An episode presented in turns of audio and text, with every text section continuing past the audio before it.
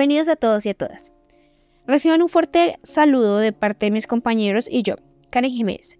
En el episodio de hoy de Código Enigma estaremos hablando sobre el Área 51, de todos sus misterios, enigmas y teorías que lo rodean. Comencemos. ¿Te es familiar ese nombre?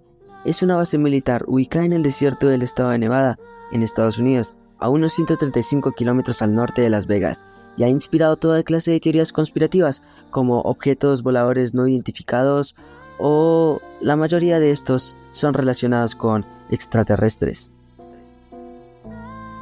El campo de pruebas del Área 51 supera los 12.000 kilómetros cuadrados y se cree que en ella trabajan más de 1.500 personas.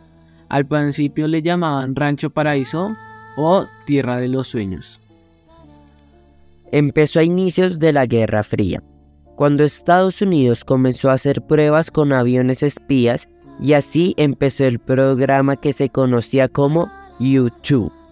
Como necesitaban un lugar aislado y secreto, las autoridades encontraron el sitio perfecto, el cual era una antigua base militar. En el mapa, el terreno figuraba con el nombre que pasaría a la historia. Área 51. El primer vuelo del U-2 se realizó en agosto de 1955 y era un gran avance tecnológico porque podía volar a mucha más altitud que a otros aviones. Hasta este momento no había alguna cosa rara, hasta que en las pruebas que le hicieron al avión se detectó unos objetos voladores no identificados, o mayormente conocidos como ovnis. Desde ese momento es cuando empiezan los mitos sobre que existen extraterrestres. Un científico en 1989 en una entrevista dijo que había visto extraterrestres cuando trabajaba en la base. Días después, su testimonio fue desacreditado y las universidades donde había estudiado no tenían ningún registro sobre él, y nadie de la comunidad científica lo conocía.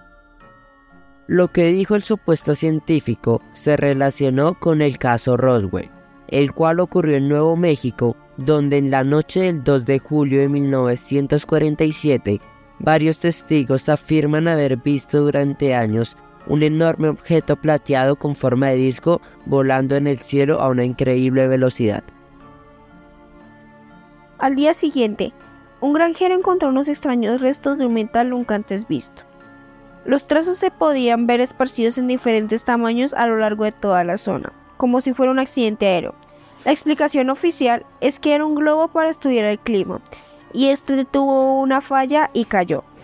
Desde esa noche se planteó la teoría de una nave extraterrestre había sido derribada por un misil y estaba tripulada por extraterrestres. La teoría se popularizó cuando se filtró un supuesto video de una autopsia analizando los cadáveres de los alienígenas que habían sido derribados por aquel misil y habían caído a la tierra muertos. Ahora les vamos a presentar a un testigo para entrevistarlo. Él pudo presenciar en persona cómo fue que vio unos extraterrestres llegando a la Tierra. Con ustedes, John Arthur Lestrand Walker. Buenos días, tardes o noches. Es un placer presentarme hoy aquí. Y cuéntanos, John, ¿cómo fue que viste a los extraterrestres y al ovni? Pues la verdad, recuerdo que era una noche de 1958. Recuerdo que iba por el bosque de Jebulston, iba con mi perro.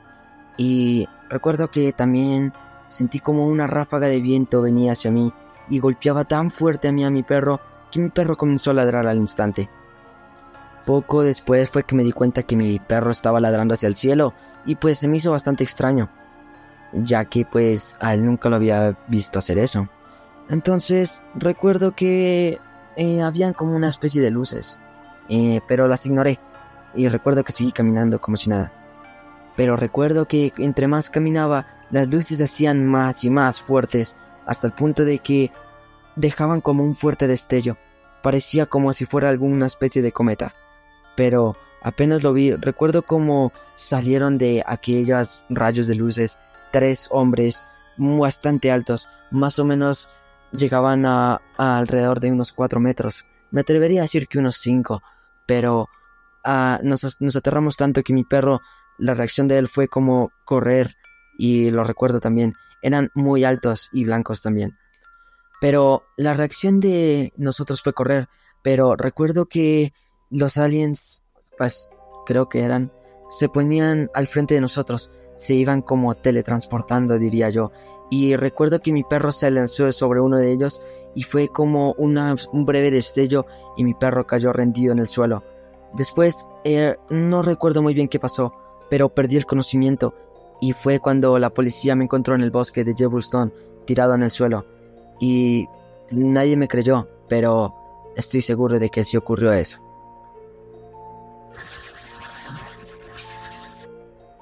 Ok, muy interesante. Muchas gracias por haber participado en este podcast, John. Eh, continuamos para finalizar con algunas opiniones de alguno de mis compañeros acerca de este caso. Em, la verdad, después de lo que dijo nuestro testigo, siento que podrían ser reales los alienígenas y que una conspiración con el Área 51 de que los oculta sobre nosotros debe ser por algo, de quizás tienen miedo de mostrar quiénes son. Así que, desde mi punto de vista, creo que sí son reales los aliens. Así que sí, en verdad no sabemos muy bien qué sucede dentro del Área 51, pero muchas sospechas nos llegan a decir que sí existen aliens. Hasta aquí el podcast del día de hoy. Muchas gracias queridos oyentes por habernos escuchado. Nos vemos en el siguiente Código Enigma. Hasta luego.